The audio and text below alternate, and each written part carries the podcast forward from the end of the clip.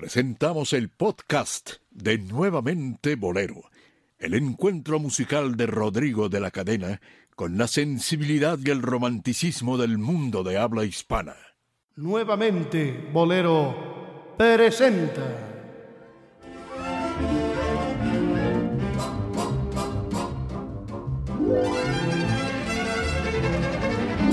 A los bohemios necios.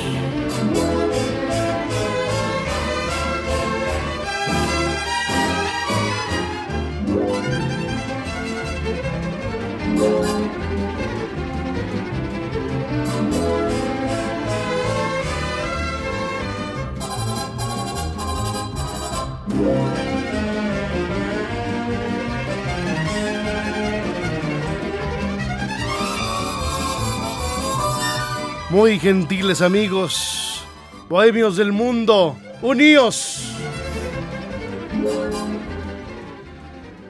Lo prometido es deuda. Aquí estamos los bohemios necios. Dionisio Sánchez Alvarado.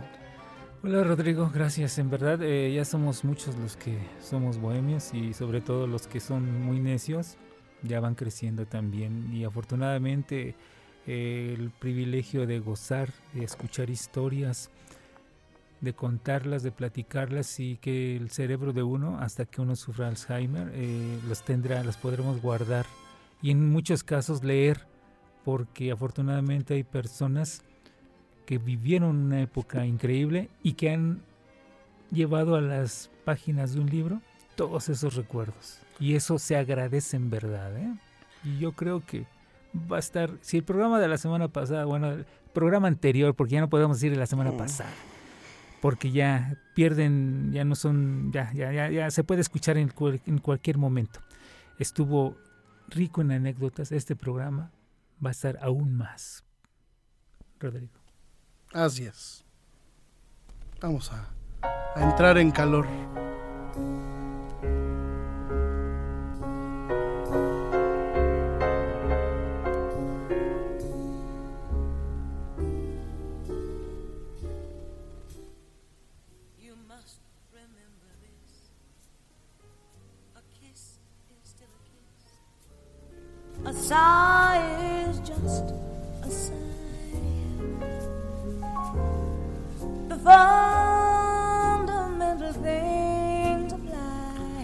Bueno, pues el programa anterior tuvimos el privilegio de la compañía de Guillermo Sad, quien se inició en el periodismo en la revista Cine Universal, Cine Álbum y Nosotros, también en los periódicos Diario de la Nación y Tabloide, ambos dirigidos por Alfredo Kawachi Ramia. Ingresó en el diario Novedades en los años 60, desarrollando su labor como titular de la fuente policíaca durante 14 años. Posteriormente en el periódico Esto, como reportero de la fuente de espectáculos. Dentro de la prensa escrita colaboró para el periódico Tabasco Hoy, las revistas Quehacer Político, Teleguía, TV y Novelas y Como.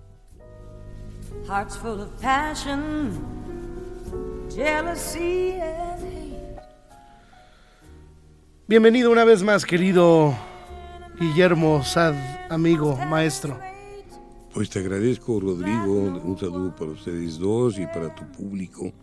Y bueno, regresando y retomando los temas de la nostalgia, yo creo que sería muy importante establecer que no necesariamente tenemos que recurrir al modelo de la música, porque la nostalgia es historia y la historia comprende todo aquello que ha movido al país.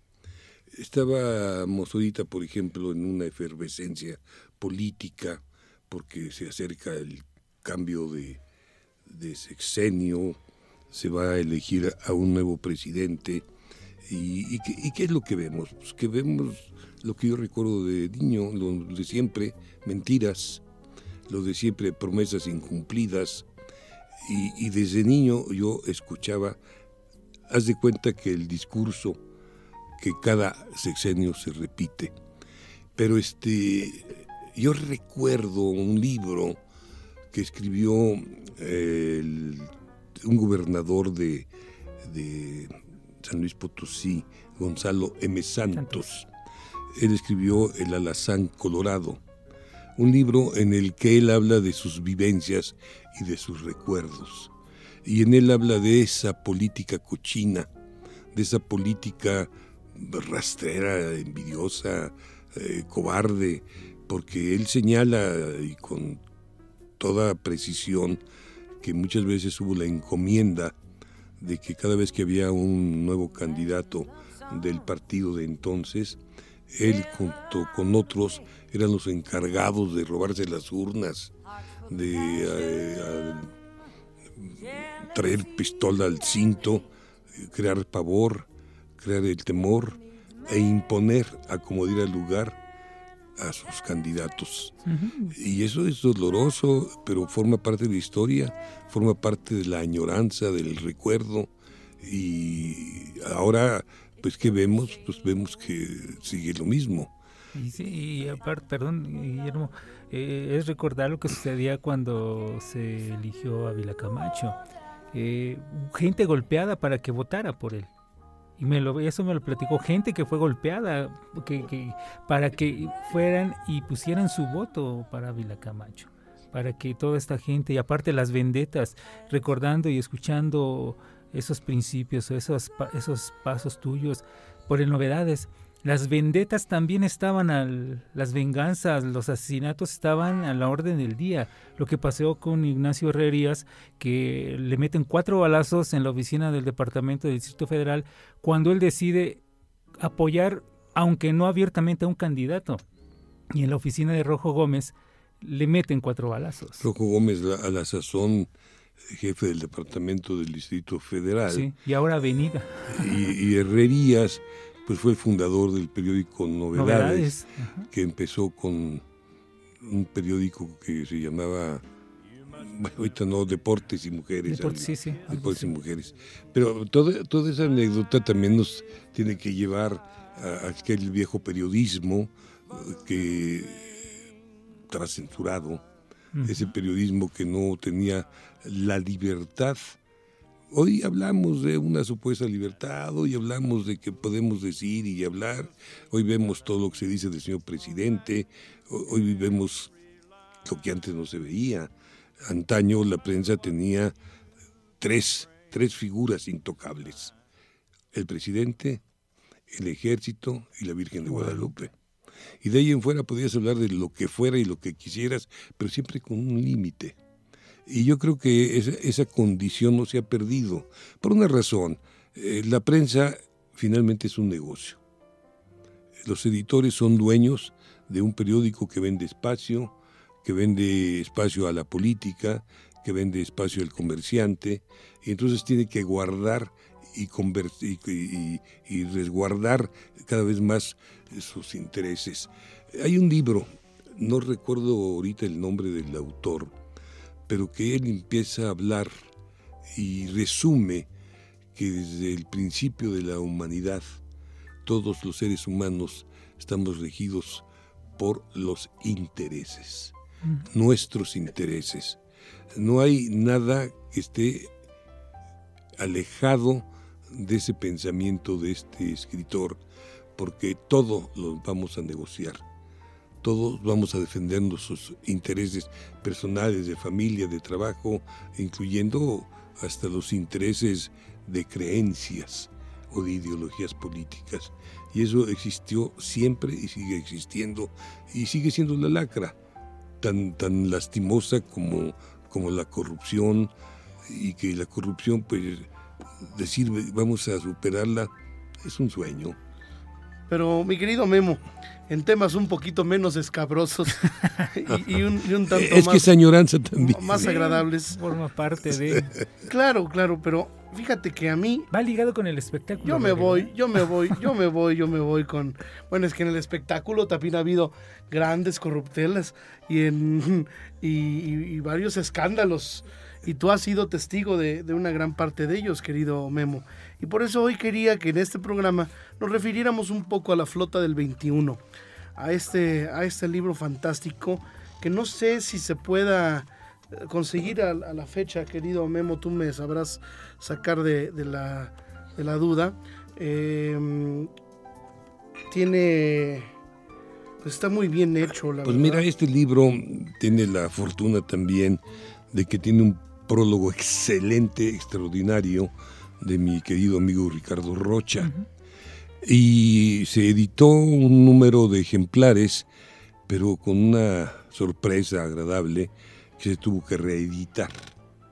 Y todavía hace unos cuatro meses el editorial me dijo, oye, todavía tenemos aquí algo de libros y creo que me mandó por ahí de 500 libros, que los tengo ya acumulados ya para, para ver qué hacemos con ellos.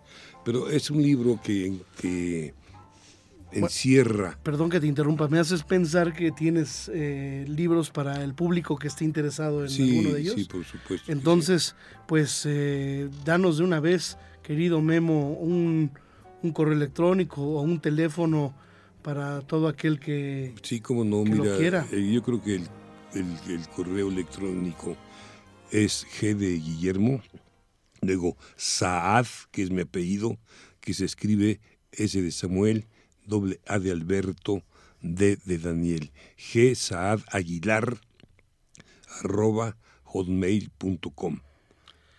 G Saad Aguilar, arroba hotmail.com. En ese libro, este, ahorita me moviste el tapete porque ah, habíamos hablado del patio de don Vicente Miranda, pero te quiero platicar que yo lo conocí el patio siendo niño porque mi, mi papá trabajaba para don Vicente. Era papá un agente de una gran utilidad que le ayudaba en muchas cosas a don Vicente. Y entonces un día en papá, en la noche, me dice, te vienes conmigo y me llevó al patio. Yo tendría, caray, ocho o nueve años de edad, no creo haber tenido más. Y me pone hasta atrás donde estaban los reflectores, una cabina, los seguidores que les llamaban, y, ahí estoy parado cuando de repente, pues lo que se trataba era de que mi papá quería que yo conociera y escuchara a una intérprete francesa que era una conmoción, que, que, que gustaba mucho, que era una figura internacional, y el nombre de ella fue Josephine Baker a mí me impresionó por dos razones. En aquella época, ver a personas de color era muy difícil. Yo solamente había conocido a tres. Lo platicas en el libro. Sí, eh, había conocido a tres, a un vecino mío, a esta mujer Josephine y a un representante de, de, artistas. Y de ahí eh, en fuera, pues este, no habíamos visto a un negro hasta que también apareció por ahí uno que en las fiestas patrias o en los días que había desfile, como 20 de noviembre o, 16 de septiembre, él eh, a un lado, a un costado de Bellas Artes, era un hombre de color que manejaba y hacía acrobacias con su bicicleta. Y, eran las únicas gentes de color que conocíamos. No, no tenemos mayor este, presencia. Después en la vecindad donde yo vivía llegó otro más, que era maestro de inglés, pero eran contados, era contada la gente de color que se veía. A la fecha todavía no ves una gran cantidad de personas de color en nuestro país, digo, negros, negros como los que vemos en Harlem, lo demás. Pero eh, esa era una forma de tiempo, era un, no sé por qué nos interesaban en venir, realmente nunca me dio por descubrir el fenómeno del por qué no había tanta gente de color. Luego ya fuimos identificándonos con algunos como, como Johnny Laboriel, eh, su papá y sus hermanas que se dedicaron al medio, al, medio artístico y que, que, eran de color y, y a poco a poco como que nos íbamos acostumbrando a ellos. Pero era un México discriminatorio.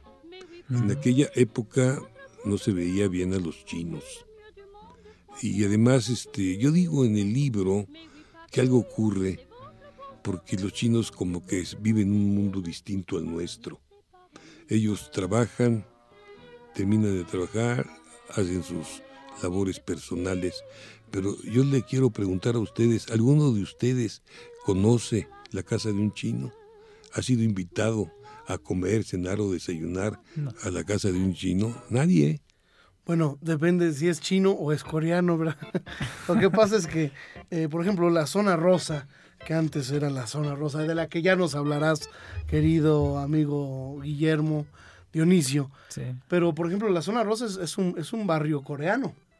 Ya, este, si tú caminas por las calles de Hamburgo, por las calles de, de Génova, por las calles de, de hasta Lieja, digamos, desde, desde Insurgentes, eh, todo el cuadro de la zona rosa, pues hay muchos coreanos por todos lados y hay restaurantes coreanos y restaurantes japoneses y, y, y, todo, vaya, pero así como ir a una casa y hacer este, amistad con, con alguno de ellos, pues no, porque también hay una barrera eh, de idioma y de costumbres, ¿no? No, además como que son muy separatistas ellos en lo suyo y, y no, no, no les interesamos sino como eso, tienen su negocio y nosotros somos clientes. Y uno de los restaurantes emblemáticos chinos o de comida china fue el, el Luau, En Niza, ¿eh? en Niza, Sí, en, en las calles de Niza, y que además era buen lugar y fue de mucho prestigio. que, que subsiste, que ahí todavía sobrevive. Era muy en decadencia, pero todavía sobrevive. Y era esa zona rosa espléndida, maravillosa, una zona, un lugar, un sitio en el que como el viejo San Juan de Letrán no dormían, No siempre dormían. estaban despiertos. Sí, está ahí en un, Cosmopolita. libro, en un libro en el cual dice San Juan tiene dos amaneceres, Sí, uno para el diablo y otro para sí, mercaderes. sí, me encanta. Me encanta eso. Sí, sí. Pues, así ocurría en la zona rosa, se veía transitar figuras muy conocidas, pues eh, cómo no hablar de, del pintor Cuevas, ahí, ahí se veía a los actores jóvenes de entonces, como eh, Juan Ferrara, eh, este Ricardo, no, Rocha, hombre, se me fue el nombre. Enrique, Enrique Rocha y a comunicadores como Sabludowski, eh, a, a toreros, se les veía de todo porque había una gran cantidad de restaurantes, todos ellos de gran prestigio y de primera línea. Por ejemplo, el, el de José Luis, ahí acudía mucho el torero Lu- Luis Castro el Soldado, del cual tuve la fortuna de ser su amigo, tipo lleno de, de grandes anécdotas, y él jamás usó un cinturón, él se amarraba los pantalones con un cordón. Era una superstición, o no sé qué, pero lo veías bien trajeado, pero no, no usaba cinturón. Usaba un cordel, algún lazo o algo que le sostuviera eh, los pantalones. Era un tipo agradable, mal hablado, por eso era más agradable. y este y había otros lugares, pues no podemos olvidarnos de ese maravilloso Villa Fontana Fontana, sí. que tenía sus violines que te extasiaban y, y bueno Con las Roberto grandes Pérez Vázquez. sí De así don es Ramón de Flores. sí ándale muy bien y bueno la calesa de Londres Bueno, restaurantes, ¿no? Era restaurante, el. Bellinghausen todavía está por y ahí. todavía existe sí Y estaba mm, también El eh, del la, Mónicos. la Casa del, del Mónicos. Restaurantes muy buenos. Rafaelo todavía está por ahí. ¿Te acuerdas que alguna vez hemos comido sí de señor los viejos lugares? me de has la- invitado de las gracias. aclare. Ahí hemos, gracias por aceptarme la invitación, querido. Pero además son, son charlas sabrosísimas. Y, y bueno, lugares como el Cancán, que era, que estaba en la calle de Génova, eh, que tenía un espectáculo de primerísima, ¿no? O lugares donde, donde, mm, por ejemplo, ¿te acuerdas tú, mi querido eh, Guillermo? Pues Agustín Barrios Gómez era una de las celebridades eh, infaltables de, de aquella zona rosa, ¿no? efectivamente y, y, este fue una gran personalidad en la, en la- en la radio y como periodista escribía en novedades la sí. ensalada Popov. Y me contaba un, un barman del Cancán eh, que, que- que fue subiendo de, de puesto hasta llegar a gerente, que Agustín Barrios Gómez llegaba al Cancán y, y, bueno, imagínate tú la elegancia que, que tenía, tenía como un- una zapatilla de, de, de cristal en donde cuando llegaba su, su, su, su acompañante le decía, eh, como las, el cuento de la Cenicienta, ¿no? Tomaba la zapatilla y él pedía champaña, él siempre abría, abría la noche con una botella de champaña y le gustaba que le pusieran dos o tres gotitas de granadina para volverla rosada, ¿no? Para hacerla... Y dice que, tomaba esta zapatilla de cristal, una, una copa especial, y le decía a tu salud y bebía así en... Oye, pero, eso era, era romántico, era bonito. Y, muy, todo lo contrario a lo que llegaba a ser un periodista muy famoso, eh, gran periodista influyente, eh, Carlos de Negri. Nada más que Carlos de Negri tenía una Negri historia atrás. Era muy especial de Negri. Era un hombre que de repente lo veías montando caballo en Paseo de la Reforma. Eh, era un patán con las mujeres, pero era un hombre que tenía eh, una gran influencia con, como periodista, con toda la clase política. Él era muy reconocido, era una de las grandes figuras de Excelsior. Y después, este, pues hubo otras más como Ramírez de Aguilar, que fue uno de los periodistas que cubría la fuente policíaca, y luego con Carlos Ravelo, que eran compañeros, se convirtieron en productores de cine. Hicieron un par de películas. Murió muy joven este Ramírez de Aguilar. Y eran grandes periodistas, ¿eh? porque debemos recordar también que a propósito de Barrios Gómez, él fue uno de los primeros que escribió algo acerca también de, de lo que sucedía en trasfondo en el, en el CIRS que ya se había platicado y, y empezó a relatar algo de Virginia Hill y toda esa cuestión de, de lo que se movía de la mafia en, en esos sí, lugares. en aquella época se hablaba de Bugsy, ¿no? De, del, creador, dicen, de Las Vegas, porque él tenía una relación sentimental con ella, y estaba profundamente enamorado de, de esta mujer. Y este y bueno, pues sí, eh, muchos de ellos eh, estuvieron aquí en México, personalidades como Tyrone Power, como Errol Flynn, que en un momento lo llegaron a ligar como espía. Una mujer muy bella, que ahorita no recuerdo el nombre, que tenía un amaciato con alemán. Sí, era una alemana, ah, se me olvida. Sí. Ah, se me olvidó ahorita su nombre. Sí, que, sale en películas. Quizá lo, recordemos. y que tenía también esa historia de ser Hilda Kruger. Ajá. Hilda Kruger. Y, tenía este historia de ser espía. Sí. Pero fíjate que en los principios de de ese tiempo, México era un país germanófilo, estaba muy de acuerdo con... Exacto. Bueno, Pajés Hierro llegó a ir dos, tres veces a Japón, eh, digo, a, Alemania. Eh, José Vasconcelos tenía una enorme simpatía por toda esta cuestión alemana, inclusive aquí eh, estaban las muchas este, casas de instrumentos musicales que eran de alemanes, la Wagner, la Casa de Música S.A., eran de alemanes. Fíjate que los, eh, la propaganda alemana influyó mucho en todo de lo que estamos hablando. Era Göring el hombre encargado de la propaganda, que era un genio para todo eso. Todas las banderas, todo lo que hemos visto en las películas, que, es impresionante, era a través del pensamiento, la idea y, este, y, y este hombre eh, pues también metió propaganda en México, impulsaba inclusive medicamentos como Bayer, la cafiaspirina Bayer. Y bueno, después empieza la reacción de los Estados Unidos y contra la Bayer el Mejoral. Y contra este eh, la Madelón, el cantar de un regimiento. Y, les, y les confiscaron las, las, las, tiendas, los negocios, se les confiscó a los alemanes. Sí, el gobierno pues eso es una historia. Y es, eh, no, no, creo que sea tan nostálgico porque es muy doloroso. Sí, y lo que comentabas de los chinos también, de, eran un, en un país que veía mal de pronto a ese tipo de, de gente que se cuenta lo de la matanza en el norte, de no sé cuántos, 150 o 300 chinos, no sé, hubo una matanza, una masacre que hubo de chinos en aquellos años.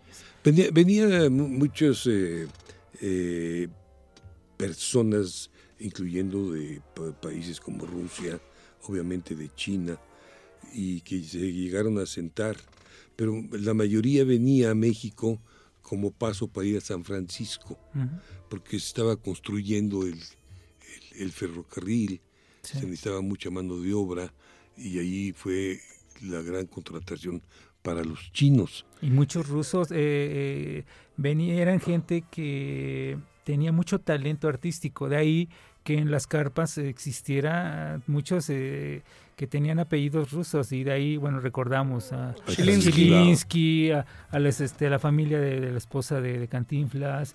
Eh, Ivanova. los, que, que, eran, que Ivanova eran Subarev, porque decía Chilinsky que Ivanova era un, ah. un apellido falso, pero que ellos eran Subarev. Y, y se nutrió, México se nutría de eso. Ahora, eh, bueno, la lucha libre Rubinsky. Rubinsky, y muy, muy, mucha gente, eh, tú comentas en el libro, en tu libro, La Flota del 21, acerca de este luchador japonés que, que, que, que, que, también fue de los primeros en, luchar acá en México. En fin, es un libro y recordando, vamos brincando de pronto. Eh, eh, no se puede llevar un orden. Un orden, porque realmente nos vamos de pronto a lo que tú comentabas de los negros, recordar la música Negro Bonito, en donde Kiko Mendive cantaba una canción de Silvestre Méndez.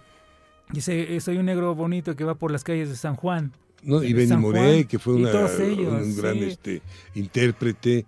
lo que me, perdón lo que me platicaba Silvestre Méndez, de que cuando llegó a México, 1945 aproximadamente, llega con sus congas, con sus tumbadoras, y el taxista que lo llevó al hotel le dijo, ¿qué son para pulque?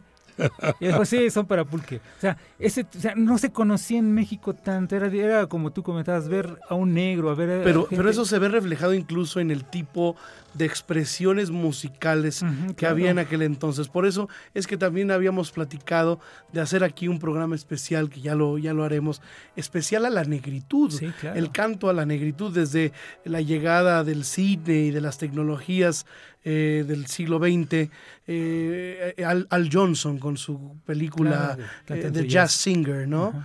Eh, que cantando, cantando esta pero curiosamente él no era negro. Que no era negro, que se, pintaba La, se pintaba la cara, ¿no? Pero, pero toda esta, este, este, este tipo de cómo veíamos nosotros a los negros, ¿no? Y entonces Miguel Ángel Valladares, por ejemplo, surge como un compositor muy importante de cantos de negritud. Eh, eh, por ejemplo, Toña la Negra, ¿no?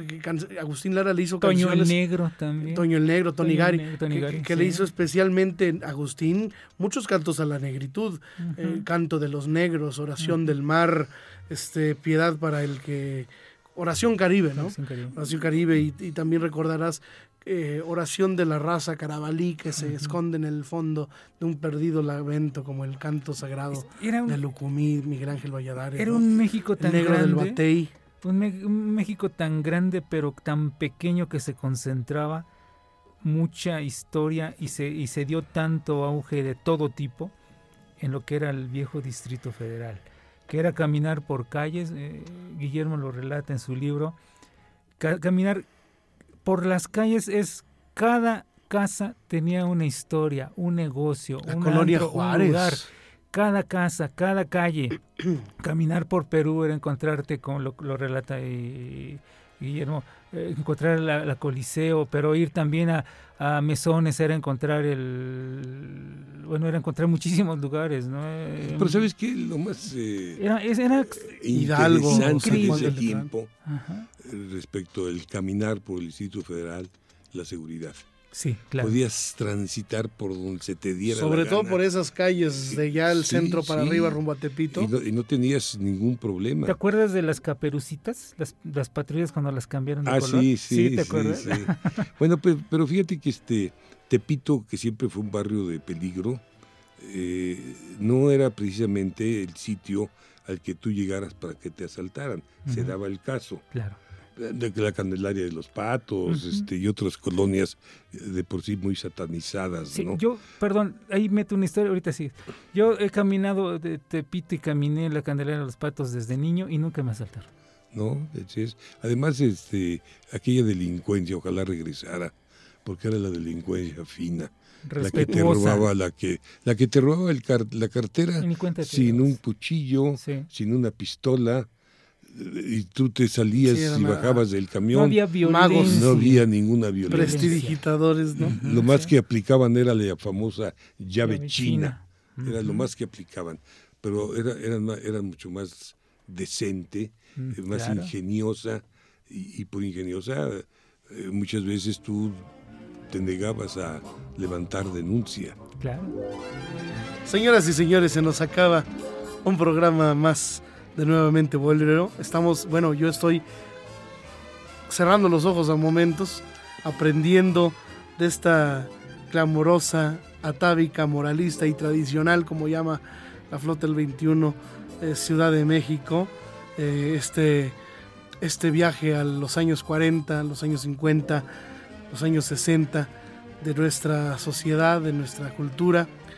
Y es a través de la voz de Guillermo Sad que estamos conociendo, estamos aprendiendo y estamos también recordando, que es un punto muy importante. Vamos pues a invitarle a Memo a que si todavía no está cansado, permanezca con nosotros porque nos encontraremos seguramente en una emisión más. Gracias, señoras y señores. Dionisio. Gracias, Rodrigo. Un placer estar en este programa. Hasta entonces, queridos amigos.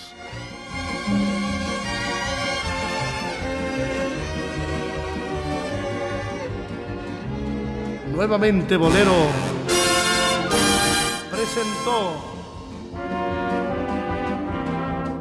a los Bohemios Necios.